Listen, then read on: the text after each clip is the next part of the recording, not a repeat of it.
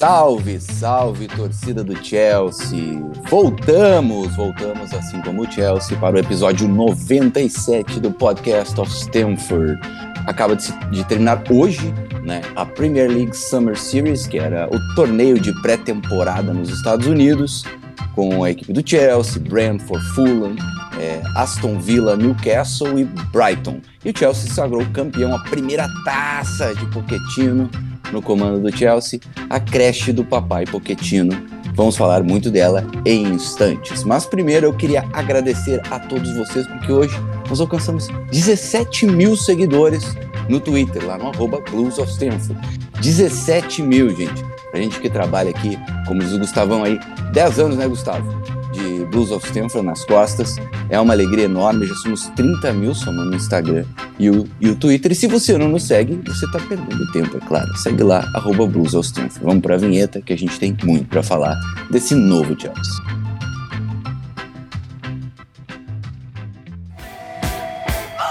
Chilwell to Mount. Havertz in a pocket of space. Edison came and didn't get there.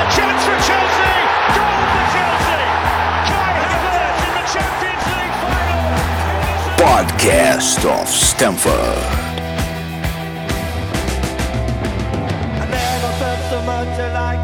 I think I'm a special one. Estamos de volta então com essa bancada maravilhosa que eu vou apresentar. Eu já dei um spoiler falando que o Gustavo está aqui, mas é claro, né? Primeiro episódio da temporada, a gente teve que, inclusive, adiar essa estreia justamente pela, pela agenda atribulada do Gustavo. Gustavão, bem-vindo. Fala, Tim, tudo certo? Bom, bom estar tá de volta, bom estar tá de volta num dia pós-vitória, bom estar tá de volta num dia pós-completar 17 mil. Como você disse, a gente está iniciando aí a décima temporada, eu, né, iniciando a décima temporada, o Gava iniciando a nona, vocês é um pouco menos, mas já faz bastante tempo que estão com a gente. É bom demais, bom demais, a gente está bastante próximo aí também de bater 100 episódios aqui. Um tempo fora, mas agora é importante voltar, é importante estar tá, tá de volta produzindo sobre o Chelsea, cada vez mais aparecendo novos torcedores, novos simpatizantes, essa a vinda desses dois brasileiros nesse momento também ajudaram bastante, né? É como o Gava fala, ele adora quando tem brasileiro no Chelsea e ao, quanto mais o tempo passa a gente percebe o porquê, né? Os é, torcedores de outros times aqui do Brasil abraçam também a gente, então é, é bom demais estar de volta. É, os brasileiros, jovens brasileiros, mas quem não é jovem nesse time do Chelsea atual, né? É, só piazada, e é com essa piazada que nós vencemos três partidas e empatamos uma nessa pré-temporada, marcando 12 gols, sofrendo apenas quatro. O que está acontecendo? Claro que é pré-temporada, mas eu já estava poquetinizado muito antes disso, então agora não preciso nem falar. Eu vou deixar para o nosso querido Gladson. Gladson, seja bem-vindo. Muito obrigado. E antes tarde do que mais tarde, né? Tava fazendo aniversário já, final de temporada e início da próxima. Mas e, e eu, eu, gosto do Tim, Gustavo, porque o ouvinte também vai concordar, né? O cara que ouve o podcast pode ser a pessoa mais dislexa do mundo. Ele vai saber que na bancada vai ter o Gustavo, o Tim e o Gladys. Tipo... Não, porque nem sempre. Na verdade, vou fazer uma denúncia a mim mesmo aqui. Teve um episódio, teve Gladson e Belo, e não foi ao ar porque eu falhei e não editei o episódio. Tá aí, ó. Eu, pra não dizerem que eu escondo as minhas, meus problemas, minhas lamas debaixo do tapete. Um, homem sério. Mas, claro, né? Todo mundo tem seus, seus poréns aqui, todo mundo sabe. É, produção independente, às vezes não dá certo mesmo e faz parte do processo. Importante que estamos aí de novo. É, cara, qual era a pergunta? Ah, lembrei. É, não dá para saber, né? Porque, para mim, pré-temporada. Essa, essa pré-temporada, inclusive, ela vale como a Copa Mickey? Acho que vale, né? Claro. Acho que. Claro, né? É, ela tem tanta importância quanto um cinzeiro numa motocicleta. Mas. talvez, talvez até menos, hein? É, menos. a, gente, a gente conseguiu ver algumas coisas aí. Eu confesso que eu não assisti os jogos com integralidade nem com a devida atenção, porque estava fazendo coisa mais importante na minha vida, né? Mas o pouco assim, deu pra gente ver. É... Pô, a gente conseguiu fazer gol, cara. A gente não fazia gol. Então. muta, muta, muito muta obrigado. Aí o episódio vai ser só eu e você, Tim. É, o cara não viu o jogo, pô. Tá fazendo o quê aqui? Traz o Alan aqui, traz o Belo, que eu tô devendo um episódio pra ele. É, tem, não, tem muita gente Virou, boa. Pode virou vir bagunça esse negócio mesmo. Ficou um mês sem episódio e voltou essa bagunça. O Chelsea é bagunça. O Chelsea é bagunça. Essa é a verdade. Podcast of Stanford, não. Aí não. Aqui é trabalho sério e informação. Bom, mas assim, né? A gente parando para pensar que o time inteiro mudou. O time inteiro mudou. 90% desse time do Chelsea não estava ali. Tem, hoje jogou aquele menino centroavante é, Burstow. Burstow, é isso, né? Da onde veio esse rapaz? Eu não faço a menor ideia. A gente se livrou de tanta gente que a gente teve que trazer dois jogadores de supetão.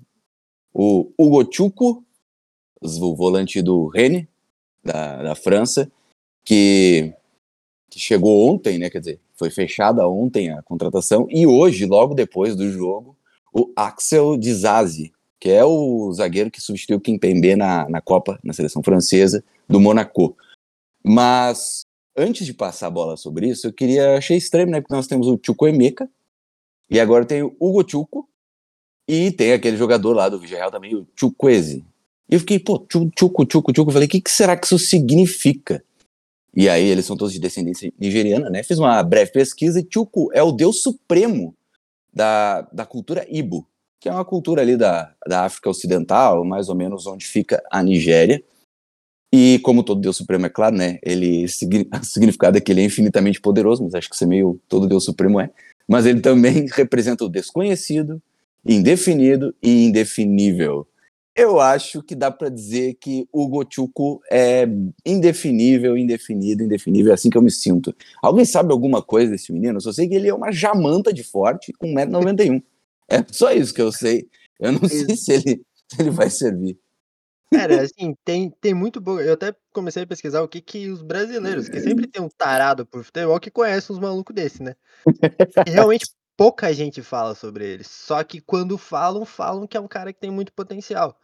Né? Não, não é o Camavinga, que surgiu lá também, mas, mas é um cara que também é, é considerado uma joia. E ele é uma, uma posição, um estilo de jogador que a gente não tem há muito tempo, né? Nossa. Muito alto, muito, é muito tempo. forte. Eu até tuitei que ele dá carrinho sempre que ele respira, porque os highlights dele é só dando carrinho, um negócio impressionante. e, e, aí o Pochettino comentou, né, na, na, na coletiva pós-jogo de hoje contra o Fulham, que provavelmente ele vai ser emprestado deve ir para os Estados Unidos, vai ali dar, dar um oi pro Pochettino, mas logo, logo na sequência deve ir pro a filial do Chelsea lá na, na França. Mas, mas é um cara interessante, eu acho que a 27 milhões para você emprestar ele é, é, bastante grana, mas, mas eu acho que, que pode ser um cara que pro ano que vem possa, possa dar retorno, porque aparentemente qualidade tem. Tomara que consiga se desenvolver lá. É, 19 anos, mais um menino, um garotinho. E se a gente for olhar os nossos volantes, é o Enzo, que não é nenhum, nenhum veterano, né? Um garoto ainda também, bem jovem. Mas aí ele é o mais velho. A gente tem ali o Andrei Santos, o Casadei e agora o Chuco, que deve ser emprestado. Se não vier Caicedo, que tá meio enrolado aí, Brighton parece que quer 100 milhões de libras. Chelsea não sei se vai pagar tudo isso. Dá para ir com, só com esses, Gladson? Cara, é, é olha, Interessantíssimo ponto, Tim. Assim, o nosso último episódio, salvo engano, o caro ouvinte, amigo e amiga, me desculpe, mas acho que foi o, o tier list. Eu, eu, creio que sim, né? E a gente até quebrou a cabeça, assim, para debater, claro, é, é uma forma, sim, de brincadeira, mas tem muito das aspirações lá, para quem quiser dar uma olhada, quem não olhou ainda no episódio 95, 96, é, que foi bem legal, porque a gente, era uma coisa que o Tim frisou muito, né? Não tinha como elaborar e desenvolver um projeto com o número de jogadores que nós tínhamos naquele momento. E eu acho que o principal, desculpa, o principal motivo é, das minhas críticas à diretoria do Chelsea da temporada passada para essa foi não, não, foi não ter adiantado esse planejamento junto ao Pochettino ou quem quer que tivesse sido é, elegido, escolhido como técnico, para facilitar essas coisas. E por que, que eu estou fazendo esse, esse contexto? porque eu acredito que a gente ainda tem problema na montagem desse elenco. É, são duas contratações, essa desse último menino, que ninguém conhece, Gustavo. Não tem maluco nenhum que conheça, você pode ter certeza disso. Claro, mas isso ah, dura até a página 2, né? Tem Porque sim. agora, do, depois que, que saiu quatro vídeos de 2 minutos e 15 cada um no Twitter, todo mundo sabe até qual é a preferência dele para girar com qual perna e o caramba 4. Mas, enfim, é, não é sobre isso. É sobre essa a, a constatação de que a gente vai precisar ainda de mais um tempo para entender como que o Pochettino é, vai trabalhar essas peças. É, a contratação do menino do Mônaco para a zaga, ela é sim uma, uma, contratação a toque de caixa, porque já foi detectado que a gente não vai conseguir trabalhar uma temporada inteira, é, tendo a questão é, etária do, do Thiago Silva, tendo a questão das lesões, que já acusou o Rhys James, inacreditável. É, é, Pior ainda para o Fofaná. Vamos perder o Fofaná oito, nove meses aí. Fofaná, Fofaná é, é, perdão da brincadeira, eu acho que até não é, não é legal a gente brincar quando a gente está tá iniciando uma temporada, mas, cara, ele vai se formar no DM do Chelsea também. Eu, é, então, tá claro, assim, que o Pochettino já identificou alguns problemas e ele vai precisar ainda entender como que vai é, oxigenar e quais são as peças que ele vai trabalhar. E não é só no meio campo. Então, assim, eu acho que é um período, mais do que um período de teste, é um período de provação do futuro projeto, cara, para ver para onde que ele vai.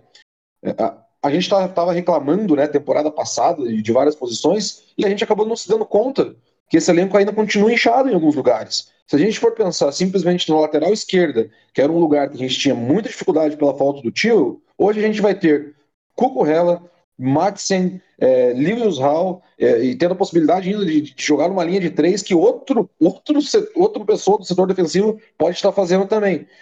Já tivemos amostra aí nessa Não, pré-temporada. O Madsen, nos é. quatro jogos de pré-temporada, ele jogou em três funções, nenhuma de lateral esquerdo.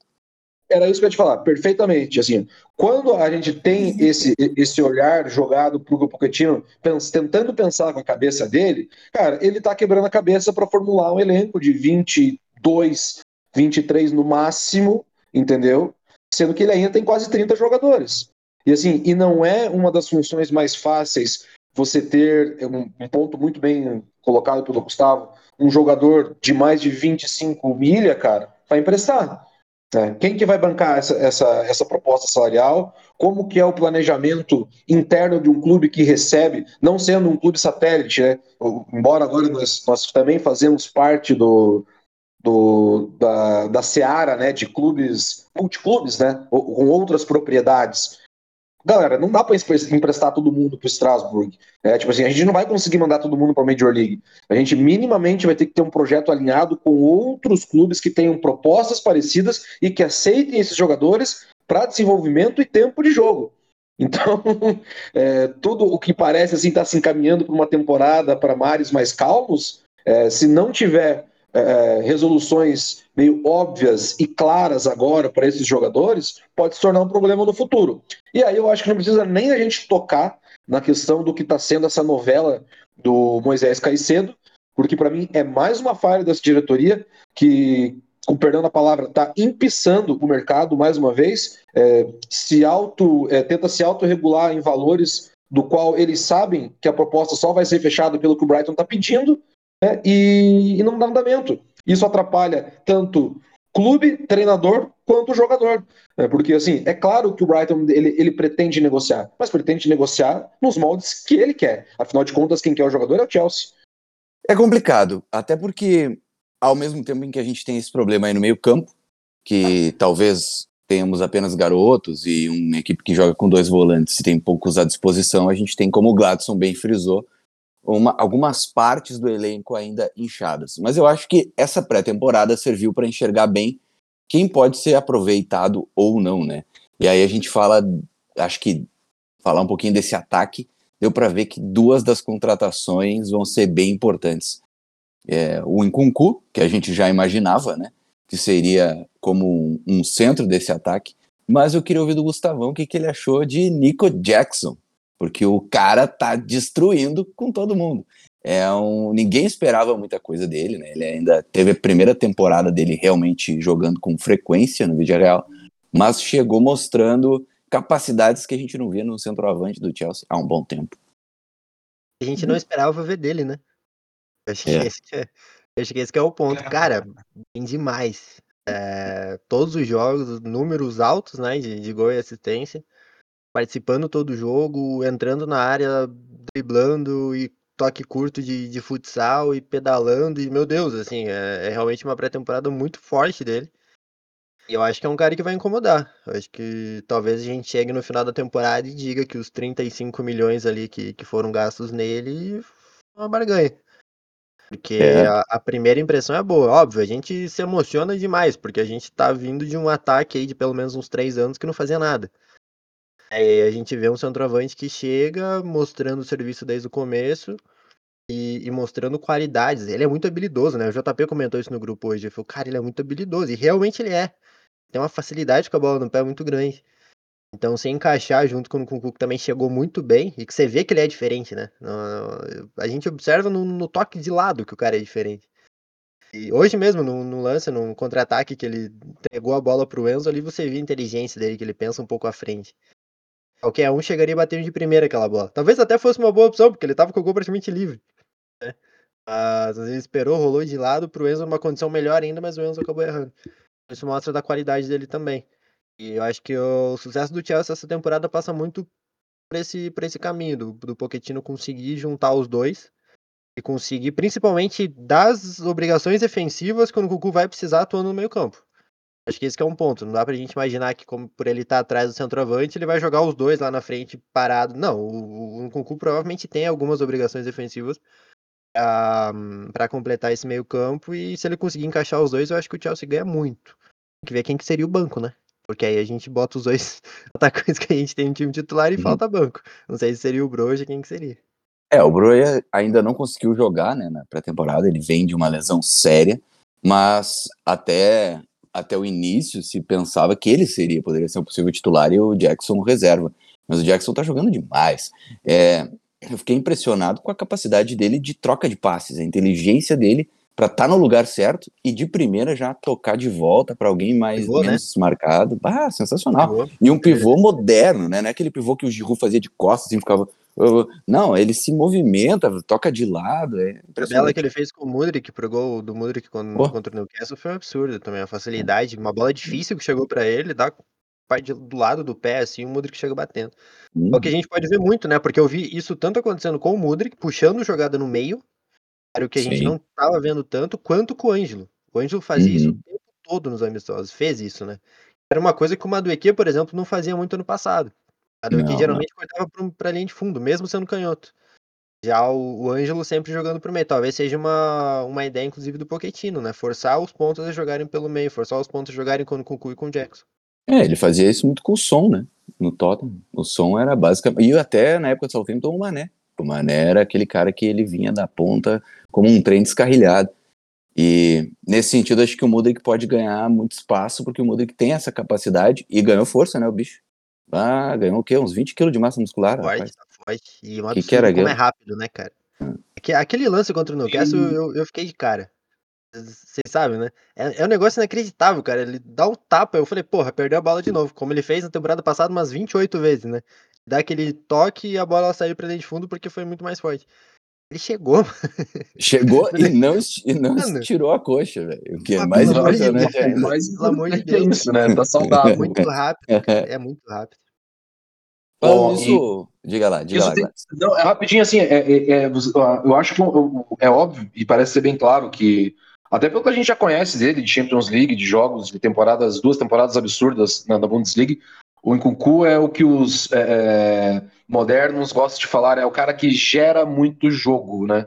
Ele, ele centraliza muito a jogada e esse perfil moderno que o Gustavo falou, que é um, é um outro jeito, enfim, que a gente vê, tá, tá começando a ver em vários, é, despontando aí alguns jovens, enfim, mas já deixa claro para a gente fazer um exercício assim, quem pode ou não ficar né, nesse time por conta do estilo de jogo que vem sendo demonstrado. Uma coisa bem clara que, que, que a gente percebeu é que ambos as laterais é um estilo de jogo de lateral construtor. Não é o lateral que vai para o fundo, é o cara que vem para o meio e que trabalha essa bola com meio campos que sejam versáteis, que é o antigo box to box, que o Andrei parece que faz isso há 25 anos, né? Ele nem tem 25 anos, mas parece que ele faz isso há 25 anos. Então ele encaixa muito fácil. E esse tipo de construção de jogo ofensiva, que é trabalhar essa bola no meio, procurando um pivô que, que sabe gerar esse tipo de jogo, é onde abre o espaço no corredor para características estilo do Mudrik, do Maduek, né, que podem se completar assim, inclusive, é, e de outros jogadores também que a gente não pode esquecer que tem os atalhos do campo que pode ser potencializado como um segundo atacante ou um cara vindo de trás, é, como o Sterling. Então é o momento de começar a pensar também como que o, o, o Chelsea pode aproveitar essas peças que talvez ficaram um bom tempo sendo desperdiçadas tecnicamente. Né? E até parece loucura da minha parte, mas seria talvez o melhor estilo de jogo que casasse para o Havertz. Mas já é passado, né? Enfim. É, não, não, não, não, não, não, não. Uma, uma, uma coisa importante. Não me vem com Havertz, esquecer essa porra, cara. Uma coisa importante que o Gladys falou sobre os laterais construtores, hoje a gente viu muito isso com o Thiago Silva, e o Malo Gusto fechava como terceiro zagueiro, né? Uhum. Justamente para não rolar esse enfrentamento do Thiago na corrida, porque sempre vai perder, ou quase sempre. Era algo que a gente via, que a gente vê muito na seleção, via, né, com o Tite também, com o Danilo jogando de, de terceiro zagueiro ali pelo meio, para justamente ser esse primeiro enfrentamento, para não ter o lateral lá na frente, né? E, geralmente nesse Chelsea hoje quem avança muito é o Tio, né? O uhum. tempo todo sendo lançado Exatamente. e o lateral direito fechando. A gente viu pouquíssimo do, do Malo Gusto atacando. Pouquíssimo, É. quase nada. Em todos os amistosos, quase nada. O Reece já geralmente subia um pouco mais. É porque é da característica dele. Prender o Reece é, é, é perder É, e talvez o que ele melhor. O Reece no- em momentos que não tinha o Thiago Silva. É, e isso? também é, porque o Reece fisicamente não é, não é o momento pra ele ficar correndo pra trás o tempo todo. Deixa ele lá na frente, pegando o ritmo e tal, porque não adianta forçar ele agora. Mas isso é algo interessante também que a gente, que a gente notou muito claro nesse, nesses primeiros amistosos com o Pochettino. É engraçado que a gente já nota variações, né? A gente teve quatro jogos de pré-temporada com o treinador e a gente já vê que o time tem variações de jogo. Totalmente, elenco totalmente renovado. São jogadores que mal se conheciam, alguns deles. O treinador é novo, a comissão é nova. E a gente ficou meses, meses, tentando achar uma maneira de jogar na temporada passada. E agora, em quatro jogos, a gente, obviamente, não tá afinado, o time não tá pronto. Hum, Isso aí vai levar um bom tempo. Mas já existe um modelo e variações desse modelo. Isso é meio. Isso é um, é um sinal positivo, né? Em, em relação à utilização dos jogadores, eu acho que o Pochettino aproveitou, ainda tem um amistoso, mas eu acho que ele aproveitou muito bem essa pré-temporada. Ah, muito bem. Uhum. Porque a gente falou do Madsen, cara, ele usou o Madsen de ponta esquerda, usou o Madsen de 10, e o Madsen rendeu nas duas. Usou no Kunku de 10, usou no Kunku de 9 e usou pela ponta esquerda hoje. Então ele tá testando, ele tá tentando encontrar alternativas com os jogadores que ele tem. Então acho que isso é fundamental, é, porque senão ele, se fosse com algum outro treinador, poderia botar no Kunku de 9 e deixar ele lá. É sempre no Kunku pelo Jackson, Jackson pelo tempo todo. É o que muito treinador faz e que a gente via nas pré-temporadas anteriores aí. O Pochettino não, porque ele sabe que ele tem que enxugar um elenco de 40 cabeças. Ele mesmo É, ele falou gosta. Algumas entrevistas que ele quer 23, 24, no máximo 25 jogadores. Não mais que isso. Então ele precisa fazer esses testes. E o Matos é um cara que todo mundo dizia que talvez ele fosse ser emprestado, e hoje eu já não sei tanto se ele vai sair. O Pochettino mesmo falou, acho que no pré-jogo, da coletiva de pré-jogo do jogo de hoje, falou que o Matos estava nos planos dele. Uhum. Talvez não, não saia. Talvez se o role um empréstimo pro Hall, por exemplo, a gente achava que ia ficar, talvez acabe sobrando para ele, se o Cucurella não for negociado. É, se fala até nisso, né? Numa negociação É. pelo Cucurella. É, então o Matson ganhou, e eu acho que se a gente botar aí um top 3 de jogadores que melhor ah, aproveitaram a pré-temporada, eu acho que dá pra botar o Matson sem nenhum problema. Uma surpresa, né? Porque a gente não esperava. É, não. Mas eu, é, eu, eu, eu, assim, é claro, não, é, isso não, não é grifo meu, não é informação, não é nada, tipo, é uma opinião, cara. Eu acho que a nossa janela tá fechada. E, e eu explico por quê. Então, se me permitir, Tim, com um pouquinho mais de, de Mas é amplitude. claro. assim. É, Não, é proibido. o, o Ti- ah, não, André! Vai falar. Eu, eu- até vou brincar assim, um grande beijo, um grande abraço pro nosso queridíssimo eh, Renato Senise. Eu tô esperando o Twitter dele, tá? Para falar também quanto o Chelsea vendeu e quanto o Chelsea arrecadou, né? Não- é, é legal falar quanto gasta, mas também é legal falar quanto arrecada. Então foi quase 260 milhões em vendas arrecadado nessa janela. E isso gera, né? O Chelsea gerou muito balanço financeiro. O que, obviamente, já existia um sinal de alerta lá na UEFA, né, quanto ao Chelsea, por conta do, vamos dizer assim, os dribles dos contratos e o novo formato, que a UEFA já sinalizou e já sancionou como proibição desses contratos longos, ou seja, já não vai dar mais certo. E o comitê regulador do vulgo fair play financeiro já estava de olho no Chelsea fazia um bom tempo, assim como estava em outros times. É, o Manchester City está tá rodando, está tendo que responder. A Juventus foi punida. É, ainda está aberto o caso Negreira, né? É, na Espanha, a caráter até um pouco mais sério, enfim, é, com o Barcelona. E o Chelsea se adiantou. O Todd Bowley, ele foi até meio que é, não vou dizer fanfarrão, mas foi um pouco canalha com a última gestão, porque assim, basicamente para explicar para o amigo, para amigo ouvinte, ele pegou e ligou para o EFA, né, como todo bom empresário faz, claro que não, né, óbvio que não, e falou assim, olha, não, gente, é, queria avisar o órgão controlador financeiro aí de vocês, é que a gente passou um pente fino aqui e percebeu que a gente deixou de mandar documento para vocês. Mas ó, foi na gestão Abramovich, tá? Então a gente está mandando uhum. todo o relatório aqui para vocês não punirem a gente, tá bom? Ela falou: Ah, então tá bom. Sabe aquele acordo de cavaleiros assim? É, então a gente só vai punir vocês em 10 milhões de libras, tá bom? O Boi falou: Tá bom, obrigado. E obviamente com esse acordo. Então, né, é, o acordo é, das irregularidades ele morre a partir do momento que a UEFA fala assim: só dá uma segurada então agora, tá? Essas transações aí, porque senão vai acabar ficando ruim para mim, né? Tendo que punir vocês e vocês ainda estarem mexendo no mercado. Importante frisar que essa, essa multa não aplica em sanção, não aplica em bloque, bloque qualquer coisa, transfer para o Chelsea. É, já está concretizado e não acarreta mais em nada. Então ficou mais ou menos como um acordo de cavalheiros. Então a minha aposta é que a gente não movimenta mais a janela. É, eu acho que vai ser alguns empréstimos pontuais de saída ali claro. e de gente tá menos pronta, né? E o caso do Matsen, se eu fosse apostar, eu diria que ele já faz parte do plano para a temporada. Mas aí a gente pagou a parada e já botou quase 30 no maluco que vai ser emprestado, botou 45 no zagueiro hoje, vai botar 100 daqui a pouco no Caicedo, e aí? não, não parou, é, né? então, né? Não acabou. Assim, é por isso que eu acho que não vai acontecer, assim, não foi pago ainda, saca? Ficou acordado para isso ser pago, né? Então, é, então, também assim, aguardamos cenas dos próximos capítulos. É, para que... que não vai, não vai contratar nem o, o Ochuco e nem o, o Dizazi? Ah, esses aí que... já são nossos, pô. Cara, eu acho que se, ó, se, eu tivesse que apostar, eu falaria que não, cara. Mano, aposta muito errado. Não, cara, acho que ele já vai contra a opinião do que todo mundo acha, cara. O próprio, o próprio Boquetino já falou hoje que o volante vai ser emprestado. É. Então, já tá, então assim, assim, isso já deve ser, então, assim, não me entendo mal, mas já deve ser coisa que estava acertada antes, entendeu? Que, assim, acho que no, novas movimentações talvez não ocorram. E, e para é pela... mais claro que o próprio Caicedo assim, seja algo que movimentasse muito, porque mexe muito no tabuleiro uma, uma negociação dessa. É, o grande entendeu? problema do Caicedo é o valor. É, é, eu, porque se a gente for olhar dentro do mercado atual, os valores do Dizazi e do Chuco foram normais, né? Ah, e o, e o Dizazi é um cara que eu acho que a, essa negociação só começou depois da lesão no Fofaná. Não, não faria sentido trazer. A lesão no Fofaná faz o quê? Eu acho que talvez eles até tivessem ele no radar, porque a gente sabe que o Thiago Silva não é para sempre, mas... É. Mas... É, inclusive, isso, foi, é isso, é um ponto, né? Eu acho que o Dizazi vem num primeiro momento para substituir o, o Fofaná, o Faná voltando, ele ocupa a vaga que o Tchalobá deve deixar. Né? Sim. Porque imaginando que, que, que o Tchalobá vai ser negociado, né? Que tem a ver com a. Porque não faz sentido também manter cinco zagueiros hoje, mais o Fofaná.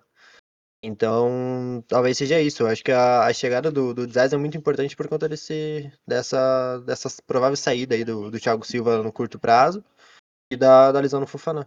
Até porque fica tudo muito atrelado a a, a, futuras vendas. Que o Chelsea ainda tem jogadores para se desfazer. O Ziyech ainda é jogador do clube. Não vai ficar. Exato. O Lukaku, Lukaku também.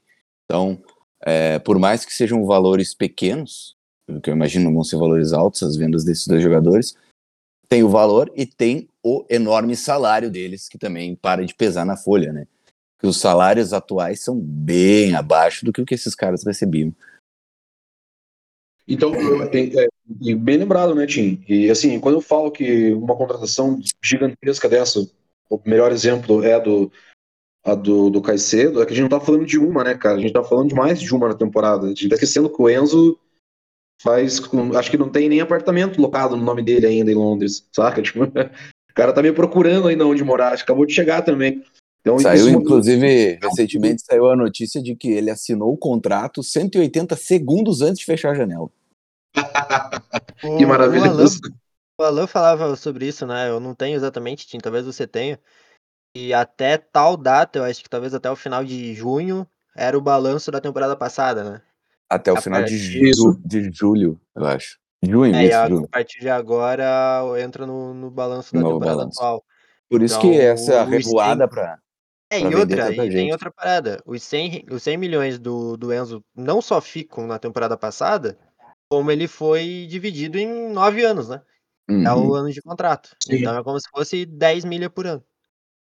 É, teve aquele gráfico do The Athletic mostrando que dentro da, da última década o Chelsea, na verdade, foi uma das equipes com o balanço financeiro mais equilibrado da Premier League.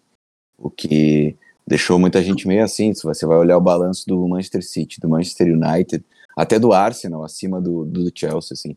Muito por conta de que o Chelsea realmente comprou muito jogador, mas a gente esquece que o Chelsea vendeu muita gente, e muita gente de base. E esse valor de base, ele, é, ele entra, é, é dinheiro injetado direto na veia do clube. Porque é um jogador que não custou para aquele clube, não custou nada, e ele sai ali, mesmo que seja por 20 milhões, 30 milhões de libras, é dinheiro direto, né? Enquanto que as, as compras são diluídas aí pelos anos do contrato. E, assim, só, só, só para frisar, sim, a tua informação é corretíssima até o golpe de Estado dentro do Chelsea, expulsando ah, a e cagando com tudo.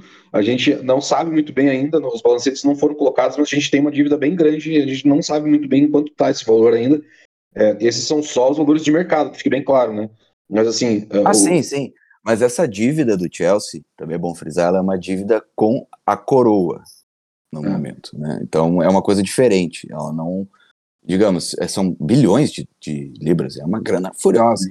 Que é, seria aquela grana que teria que ser pago ao Abramovich, ele abriu mão, porque era, ele teria que pagar com multa para o governo, o governo já disse que não é bem assim, ele não pode simplesmente, ah, vai doar para caridade, tem que haver um processo.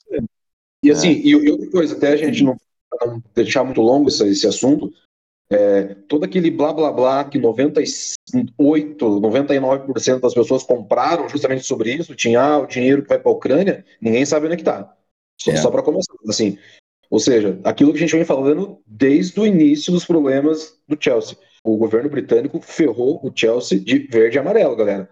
Isso é um fato, assim.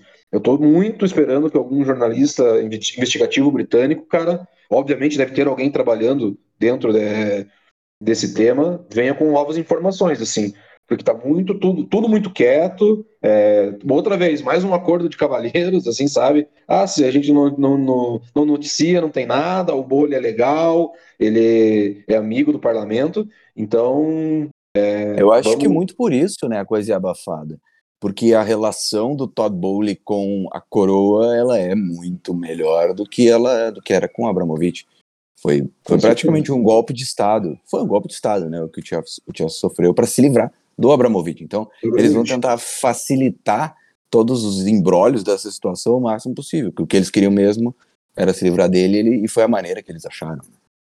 E, em resumo, essa grana desapareceu. hum como muita grana já, já desapareceu no futebol. Mas eu acho que vai levar alguns anos, viu, Gladys? Para ser bem honesto contigo, para essa lama toda sair debaixo do, do cobertor aí do Todd Bowley. Tem muitos poderosos envolvidos querendo segurar essa onda.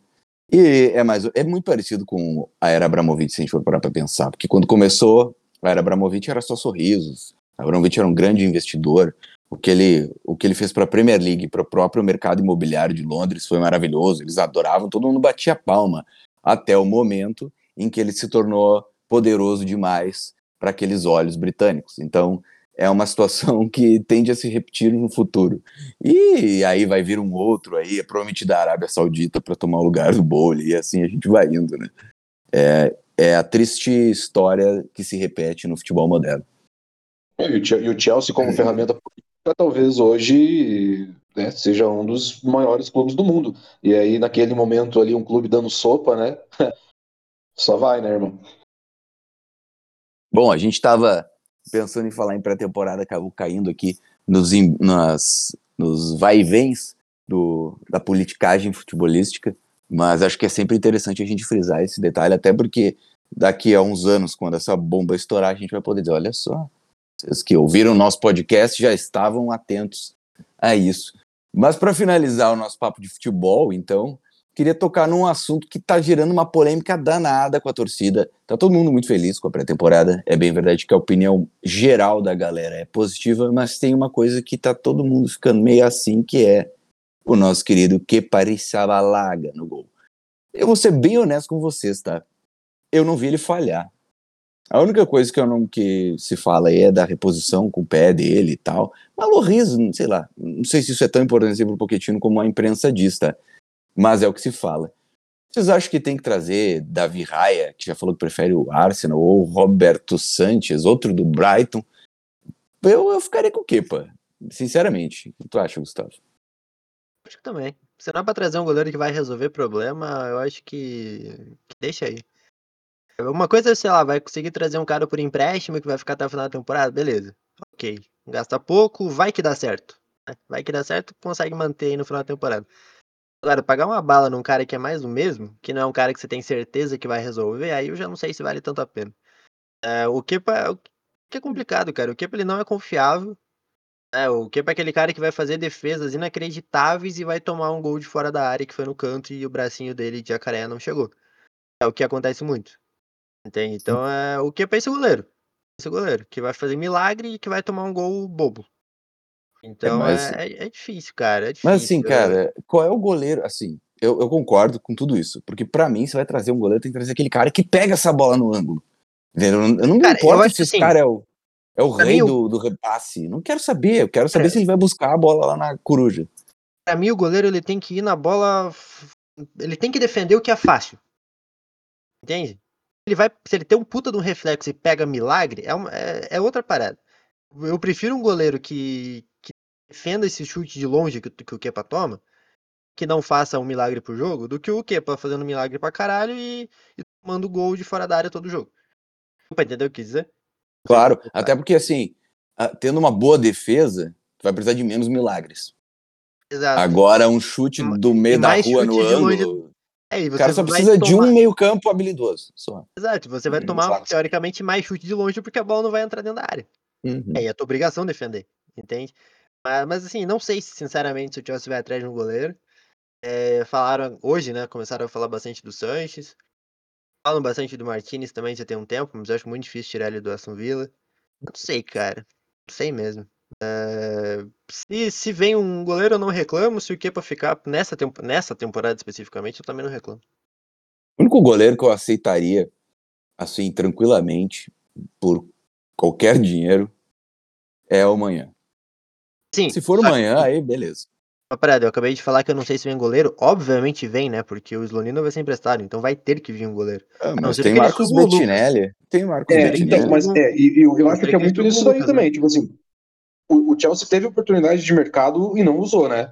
Porque assim, sabia que não ia contar mais com o Mendy. Então é mais um erro de, dessa gestão, galera. Desculpa, a gente tem que abrir e, e jogar esse holofote assim. Porque, cara, perdeu muito oportunidade de mercado. Tipo, vou chutar, tá? Tipo assim, cara, vai lá e pega o Livakovic, certo? Não estamos falando de um Prime, mas é um cara que vai te entregar É, ele adora, ele adora. Não, não, mas, não, mas é, assim, é, é, que é o exemplo mais claro. Eliminou o Brasil, né? Eliminou o Brasil, dele gosta. É. é. não, além, de, além de, de, ter esse plus, né, pra mim que sou gado britânico, então imagina, eu ia ficar muito feliz.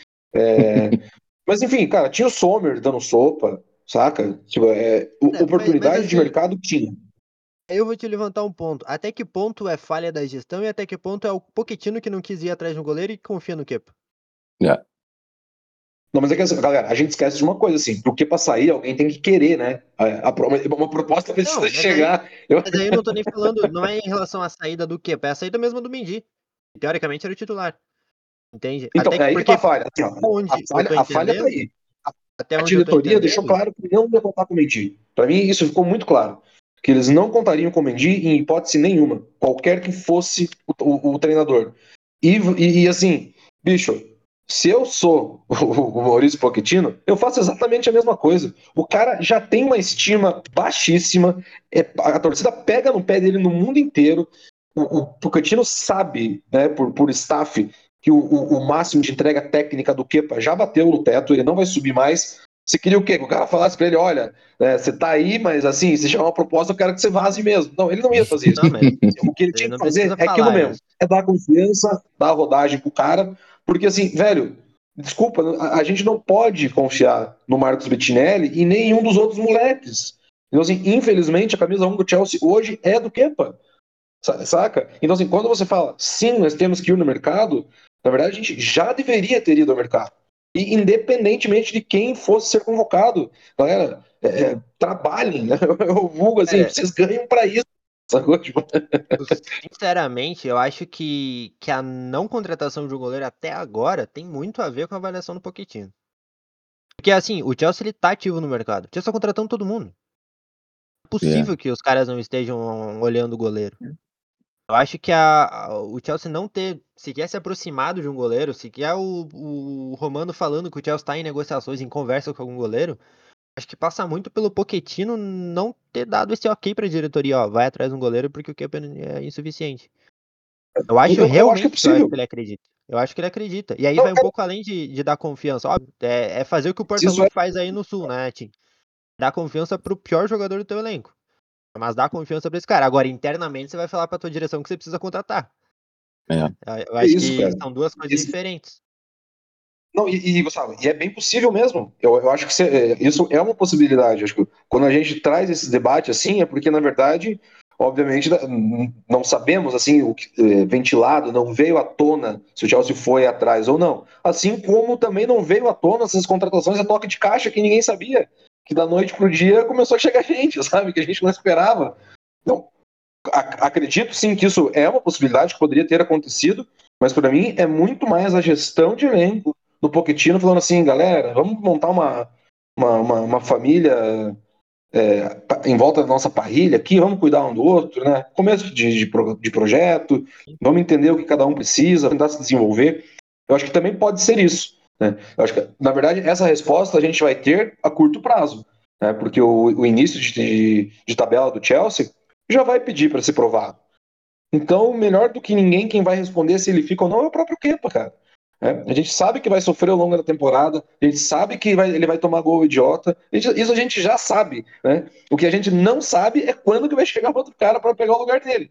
O fato é que ele começa a temporada do Chelsea intocável, mais uma vez acho, eu não sei, Tim, se, se chegou a ter algum papo sobre empréstimo do, do Santos. Eu acho que eu, eu, li sobre isso, só que eu acho que foi algum torcedor dando a ideia de ser um empréstimo.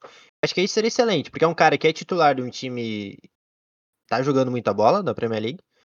É que seria um cara que, que, que chegaria para Acho que aí sim para brigar de igual para igual com o Kepa. Porque não adianta nada você buscar um outro goleiro, um novo Bettinelli. Você ter dois Bettinelli no teu elenco. Ah, aí não, é uma perda de tempo. São cara, exato, são caras que não vão. Que, que vai seguir a mesma coisa. É melhor manter Slonina. É, é persistir no erro. É, eu, é, eu, eu, Gustavo, é, traria um goleiro novo. Que eu, é como o Glatz disse, a gente sabe que o Kepa vai falhar. A gente sabe que o Kepa vai tomar gol no canto de chute lá da puta que pariu. A gente sabe que isso vai acontecer. Uh, então a gente teria que ir atrás de algum goleiro. Agora, se o nosso treinador não vê necessidade, aí é, é outra parada que a gente, a gente ficar, ficar batendo.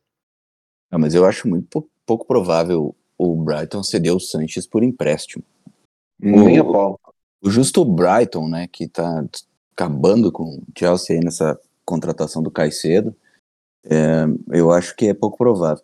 E sinceramente, eu, eu, eu vejo assim, as, as opções de goleiro, tá? Que viriam, seria um titular absoluto, que não deixariam o Kepa, é, não sei como dizer isso, mas desestimulado por ser reserva. Teríamos, tem que ser um top, um goleiro dos melhores do mundo. E o Chelsea, primeiro, não, não pode gastar essa grana num goleiro atualmente.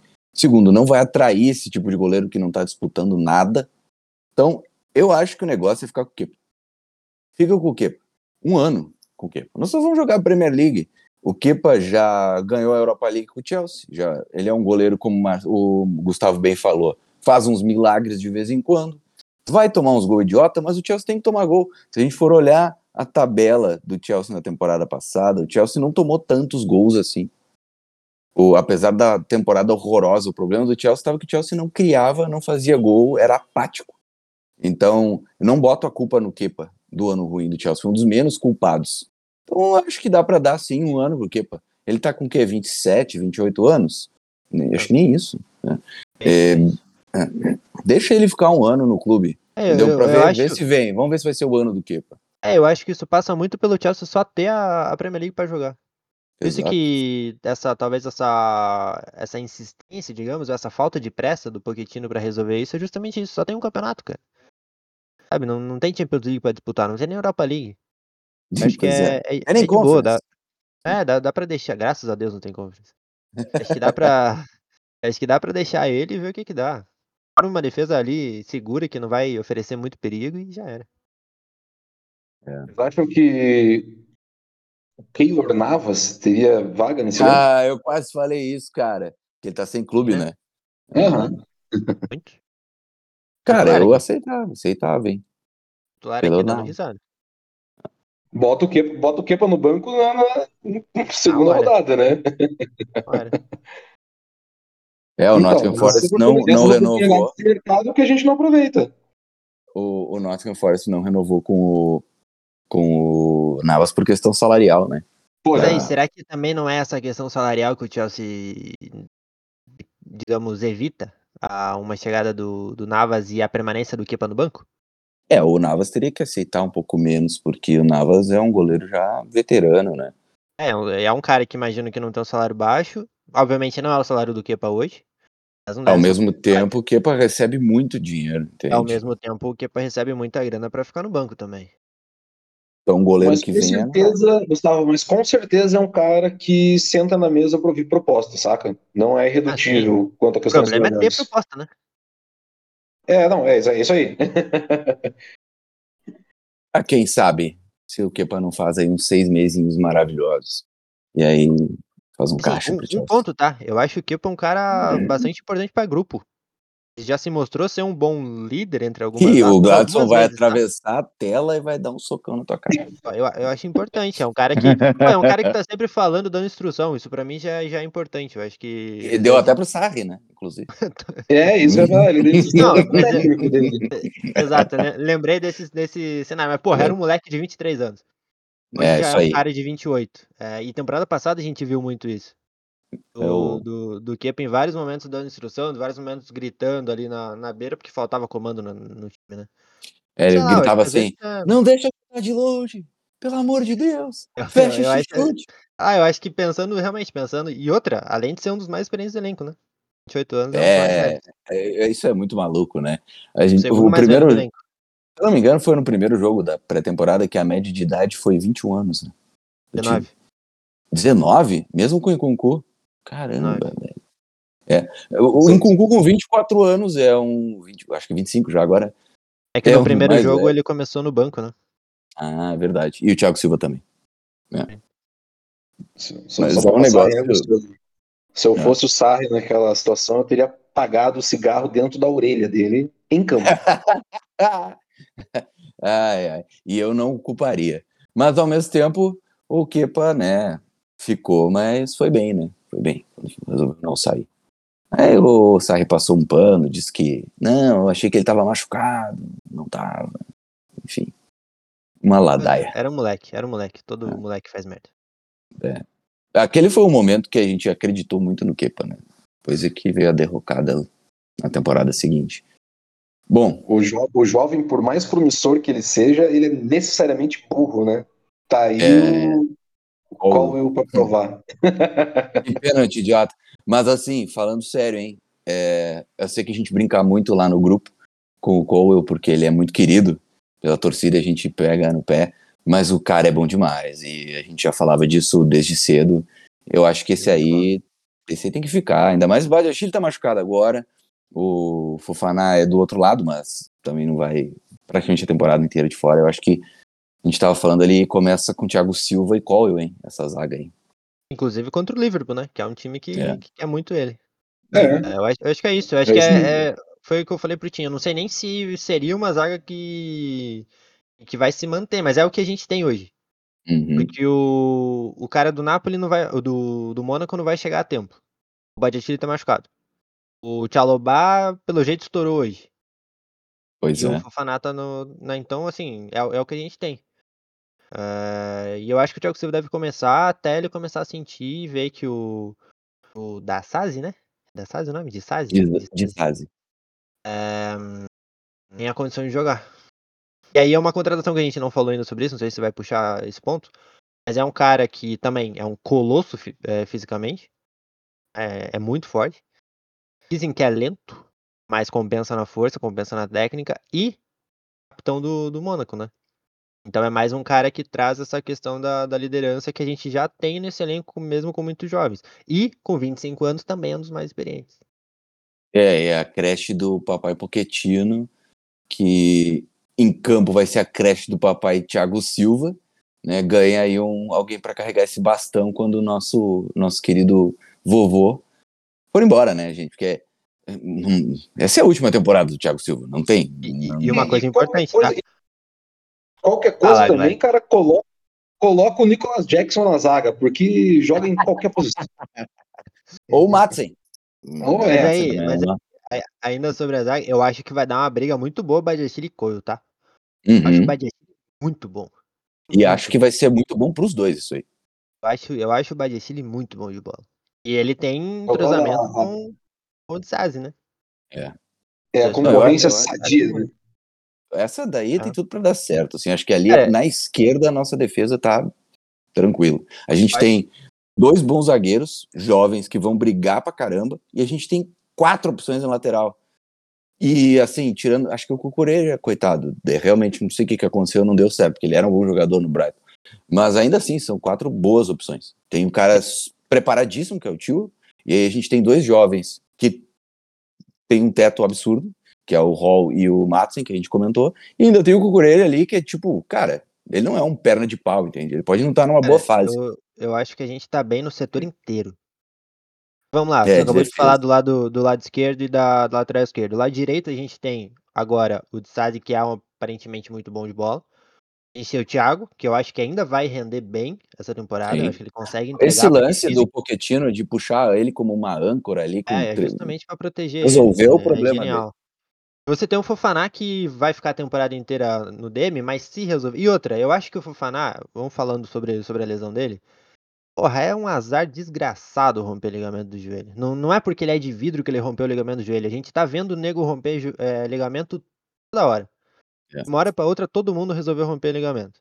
Alguma coisa tá acontecendo pra essa galera romper, não, não vai ser eu que vou dizer, tem que estudar médico aí pra, pra, pra poder dizer o que que tá rolando. Porque eu não sei se vocês já perceberam. Agora no feminino tá dando muito isso, né? Feminino Uhum. tem muita jogadora que tá rompendo o ligamento do joelho também. LCA. E então, assim, infelizmente aconteceu com o Fofaná, poderia acontecer com qualquer outro. Acho que não, não tem a ver com a, a fratura que ele teve, que também é uma infelicidade bizarra você quebrar uma perna. É algo que não acontece toda hora. Então, acho que a gente também tem que pesar um pouco isso e, e não pesar, na verdade, a, a mão. Esse lado vai, de vai tem, um, tem uma vantagem. né? Ele não nunca perdeu um jogo. né? jogo. É, lesão. por lesão. Exato. E- Então, assim, eu ainda, conf- eu ainda acredito no Fofaná, eu acho que ainda é um cara que. Vamos ver como é que vai voltar de uma lesão no joelho, né? A maioria das pessoas dizem que você nunca consegue voltar ao normal depois de romper, romper Fala isso pro Ronaldo Fenômeno. né? Ah, mas, mas enfim, eu ainda acho que é um cara novo. Acho que se ele conseguir voltar bem, é um cara que a gente tem para alguns anos. Então a gente vai ter uma zaga bastante jovem. Ah, e pelo lado direito a gente contratou o Gusto, que tá muito bem, né, cara? Que também fez uma boa pré-temporada. Vale muito seguro. Seguro, faz um o lateral simples. seguro. Acho que faltou a gente ver ele ofensivamente. Acho que a gente não viu É. nada praticamente. Muito talvez pela ideia de jogo do Pochettino mesmo, segurar ele. Mas, mas defensivamente, pô, ele não deixou o Mitoma tocar na bola contra o Brighton. É um cara que é, é muito chato de jogar contra. né? E ele foi muito bem. Acho que ali foi o grande teste dele nessa pré-temporada, foi ali. Primeira, primeira partida, primeira partida contra o, o time lá da quarta divisão, que eu não sei falar o nome. Ele tava Wrexham. nervoso, esse não. Ele tava nervoso, ele não, não tava. não conseguiu jogar o que ele, que ele conseguia. Foi bastante cornetado pela nossa amada torcida brasileira e muito elogiado pela gringa, né? Isso que é, que é engraçado, geralmente é o Cara, eu adorei o primeiro jogo. Porque o primeiro jogo era assim, eu olhava o Twitter, aí tinha um brasileiro falando mal de algum cara. Aí eu olhava o Nizar Quinzela e ele falava bem exatamente É. daquele mesmo cara. A, tipo, uma diferença de um minuto, assim. Eu fiquei, gente. Então, então acho que é, vai é um cara que resolve o nosso problema, cara. Resolve o nosso problema. Foi uma baita achado também do Chelsea, uma baita contratação. E a gente sabe que o Reece, o Reece, se ele se manter saudável, a gente tá feito. A gente tem o melhor lateral direito do planeta. O problema é ele se manter. Mas agora a gente tem um reserva, à altura. né, que E é um consegue gurizão, né? É só É piada. um outro moleque. É um moleque. Piazada. Não, eu acho, Gurizada. que, eu acho que é isso, né? Acho que dá Não. pra encerrar por hoje. Vamos- Não, vamos falar sobre o Tico Meca. Emeka, que seja. Diga lá. Não, não, não, vou deixar pra ti. Até porque Tchuco Emeka também é Tchuco, que também é uma incógnita. Também Um é deus. um, um deus, Deus. poderoso. Eita. Joga pra cacete. Empolgou, empolgou. Cara, ele é- não, ele é, aí é um ponto também. Ele jogou de 10. Finalmente Uhum. botaram ele na posição dele. Depois de um Verdade, ano de Chelsea, sim. botaram ele onde ele tem que jogar. E, e foi bem, né? Foi. É outro cara muito elogiado lá fora. Aqui, obviamente, né, pra, pra seguir a lógica, os brasileiros cornetam ele. Mas, mas ele é muito bom, cara. Ele é muito E foi bom contra e- um. Eu achei muito legal dessa pré-temporada do Chelsea, que foram adversários de Premier League, né? Isso faz muita diferença, por mais que seja pré-temporada, a gente sabe. Mas em nenhum jogo o Chelsea foi controlado, cara. A gente não foi controlado pelo Newcastle, a gente não foi controlado pelo Brighton, a gente não foi controlado pelo Fulham. E a gente foi controlado por essas três equipes durante a Premier League passada. E, É, então, Eu acho, eu acho que ele sendo o reserva do Nkunku ali, a gente tem dois caras muito, muito bons pra, pra ocupar essa 10 do, do Pochettino. e podem é até jogar bom, juntos, né? Como a gente É. viu hoje. É, mas só o- Dependendo, né? adianta o, o Nkunku, joga ele atrás ali, tranquilo. né? Ou em Kunku É, na ponta, enfim. Não, não É. gosto tanto. Não gosto Também tanto. não, também não, mas pode. Pode, ser. poder pode. E pensando num jogo de, de mais posse de bola do Chelsea, talvez até faça sentido. É, eu acho que o Nkunku... Porque é que ele se movimenta bem demais, cara. É, um, É muito isso é absurdo. cara. É muito absurdo, é inteligente. absurdo. Tanto que hoje, ele, ele era o ponta, mas aquela bola que ele, ele tapa que ele deu pro Enzo, ele tava de segundo atacante ali. Ele chegou, E Olhou foi e- centroavante, né? exatamente, dentro da pequena área. É, é, mas eu, eu, eu acho, só pra finalizar, pra gente não alongar muito, eu acho que essa temporada o Mudrik vem muito forte. Acho que ele vem muito forte, O melhor do mundo. sinceramente. Né, Melhor do mundo. Melhor do ele mundo, ele vem do melhor do mundo. Não, não vem pra melhor do mundo, mas acho que ele vem muito forte, cara. Não vai Dá- jogar dá pra ver. Dá- pra ver que esse moleque, ele. A gente sabe que ele é muito bom de bola. E o principal, a gente viu que ele sentiu que ele foi muito mal temporada passada. É. Eu acho que ele já deu entrevistas falando sobre isso. Ele jogou pra cacete contra o Newcastle. Ele falou: eu tô, Isso aqui é 20% do que eu consigo entregar. Então, É, só o pra ele Tio- ter essa confiança, já, O já tio é o. falou sobre isso também, né? O tio falou, pô, o que eu vejo esse cara fazendo os treinos todos os dias, eu cheguei pra ele e falei, cara, joga isso aí, joga isso nos jogos que tu vai voar. A gente Achei falava isso, né, legal que- isso. E faltava o primeiro gol dele. Que na temporada passada ele tava muito nervoso. né? Ele errava Uhum. coisas muito básicas. Essa temporada esse gol já veio. Comemorou como se fosse um gol de Premier League, né? Comemorou pra É, cacete. o, pô, mas o Pochettino tava reclamando do, do, do fim do jogo lá, do intervalo. Ah, É, Ele entrou na onda, né? É, comemorou pra cacete, eu acho que tá, tá certo. Eu acho que depois desse primeiro gol, acho que ele vai, vai deslanchar, cara. Eu- Ele é muito bom, ele tem muita qualidade. Só falta, só falta dar uma- confiança e amadurecer. Não, e uma, uma pequena contribuição contra, com, quanto à questão Mikhailo Mudrik é que ele fez questão, né? Ele entrou em contato com a Federação Ucraína para ser convocado para Euro Sub-23, que aconteceu até agora faz pouco tempo. Fez boas partidas, né? Teve.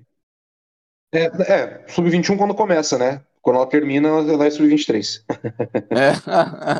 É, e, e outra, É, e é outra questão. é, ele foi bem, e outro cara que foi muito bem é o Madueque, né?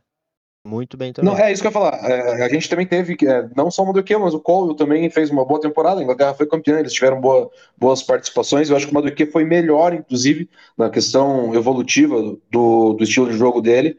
Ele, enfim, a seleção inglesa é uma seleção que roda bastante o elenco, todos tiveram, tiveram boas minutagens. O Madueke foi muito importante na, no- na primeira metade do campeonato e na segunda ele foi mais usado pontualmente, até porque tinha sentido um pouco a coxa, mas não era nada mais sério, ainda bem, tratando de jogador do Chelsea. E... Mas é só voltando assim, esse olhar pro Mudrik mesmo.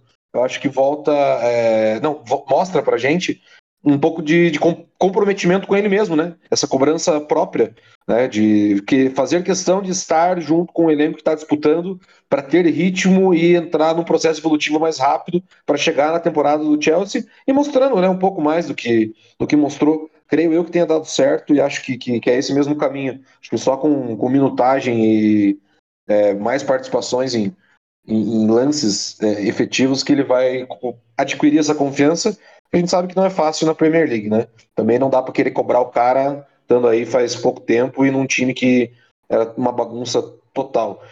Outro destaque tinha antes que eu esqueça, a Copa do Mundo Feminina rolando, né? Vários jogadores do Chelsea é, quer impossibilitado de jogar a primeira fase, pode ser que não jogue a segunda fase. Claro, se você escuta esse podcast é, dois dias após a sua gravação, você já vai saber se a Austrália classificou ou não. Como eu sou é, baitolinha britânica, eu acompanho mais a seleção inglesa. É, muito bom ver o retorno da Billy Bright jogando muita bola pós-contusão, vai ser importante pra caramba do Chelsea nessa temporada. É, e Lauren James, né, que conseguiu titularidade, foi autora do gol uh, do último jogo da Inglaterra contra a Dinamarca. E se você quer ouvir, ler, saber, se informar mais sobre jogadores do Chelsea Copa do Mundo Feminina, acompanhe Alicia Soares, participante integrante deste podcast que vos fala, que no momento está trabalhando único e exclusivamente para a Copa do Mundo. Exatamente. Eu uh, achei que o Gladson não ia frisar esse ponto muito importante, então frisaria eu. É, parabéns para nossa amiga Alice, porque ela está fazendo realmente uma cobertura excelente da Copa Feminina. E vamos encerrando então o nosso podcast por aqui. Deixo um, também um recado para Mário Mar ao vivaço, pois teremos Chelsea e Liverpool na abertura da Premier League. Ele está convocado a participar do episódio que antecede ou precede esse jogo. Vamos ver. Vou tentar conversar com ele para ver como é que tá a agenda do homem. Mas tá, tá intimado aqui. Tá intimado. Agradeço ao Gladys e ao Gustavão por essa presença inenarravelmente surpreendente. Claro que não, porque como o Gladson frisou, estão sempre aqui. ah, e antes de você encerrar, mais uma ah. coisa, comentem aí na caixinha, em qualquer coisa, se vocês gostaram do novo uniforme. Eu, particularmente, como tô, sou mais velho que boa parte da torcida do Chelsea, me, me resgatou boas lembranças do nosso querido time de 96, 97, que né, foi campeão da, da FA Cup. Outros tempos, é um time que, que é, dá o norte, né? Como diz, é, eles precisaram correr para que nós andássemos sob trilhos é, mais calmos hoje. Denis Wise, Roberto Di Matteo, é, ficou muito legal na chamada do vídeo. Eu curti pra caramba. É, Zolinho. Uma certa homenagem aos anos 90, né? É, especificamente 96, aquela belíssima camisa que tinha a Cors, antiga cervejaria que estava o Chelsea. Então, acho que fica bem legal essa, essa lembrança aí, essa velha guarda que foi bem bacana para uma geração né, antes da minha e da minha aí, que acompanhava desde cedo o Chelsea. 96 foi ano do Transporting, hein, também, só para lembrar. Um ano bom para o futebol londrino e para o cinema londrino. Tudo bem, né? Uh, vou no gancho do Gladson encerrando esse episódio com ninguém mais, ninguém menos que Gilberto Gil, em entrevista ao Rizek, se declarou ao Chelsea falando justamente de um período em que o Chelsea reconquistou sua relevância. Vou deixar o off dessa partezinha, porque acho muito importante. E, é claro, depois encerrar com um clássico do Mestre Gil. Beijo, gente. Até o próximo episódio. Tchau, tchau. Por que, por que o Chelsea, Gil? Porque eu morei em Chelsea. Ah, mas na época o Chelsea era pequenininho, né? Não é o que é hoje. Né? Olha, era pequenininho, mas conquistou, reconquistou é, importância em 1971 que com Osgood de centroavante. E aí, e, e, e, a torcida. To win or to lose, to the blues. To win or to lose, to the blues. E o estádio, Stanford, Stanford Bridge, sim. era ao lado da minha casa.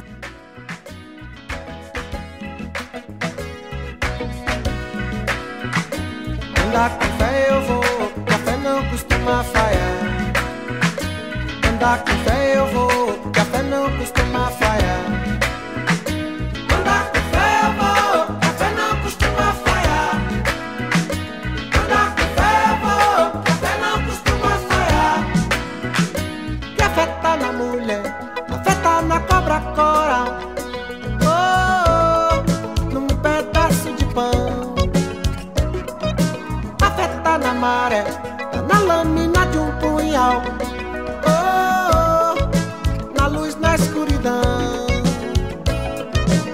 Andar com fé eu vou, que a fé não costuma falhar.